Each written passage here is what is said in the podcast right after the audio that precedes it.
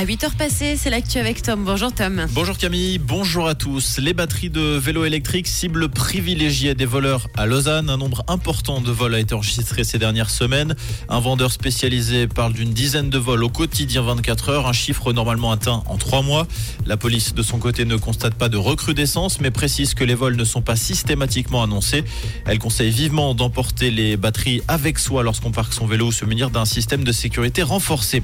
À Genève, la plaine de plein palais pourrait passer de l'ocre au vert. C'est ce que réclame une pétition qui vient d'être déposée à la municipalité.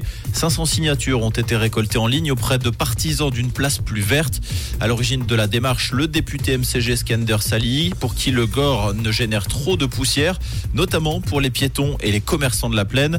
La pose de gazon est donc évoquée tout en laissant une partie sablée en vue de l'accueil de certaines grandes manifestations comme le cirque CNI. Le dossier est désormais entre les mains du conseil municipal de la ville. Mois après Habitat France, Habitat Suisse fait à son tour faillite.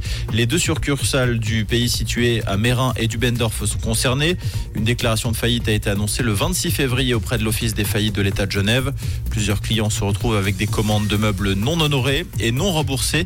La Fédération romande des consommateurs indique avoir reçu plusieurs signalements.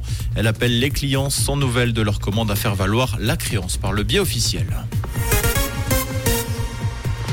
En France, le droit à l'avortement a franchi une étape cruciale en vue de son inscription dans la Constitution.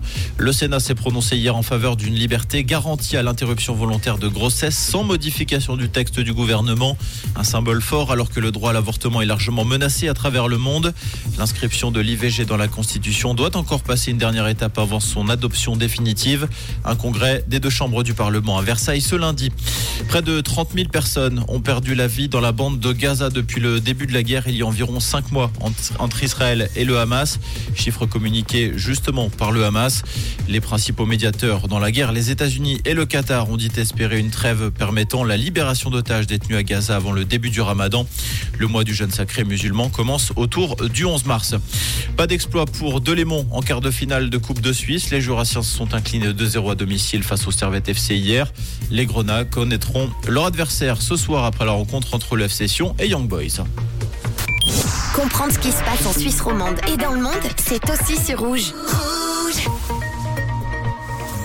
Pour ce jeudi des nuages en matinée, un beau soleil et toujours un petit peu de vent. C'est le programme du jour. Habillez-vous bien ce matin. On sort le, coupe-vent qui est bien utile depuis ce début de semaine. On évite de s'enrhumer avant le week-end.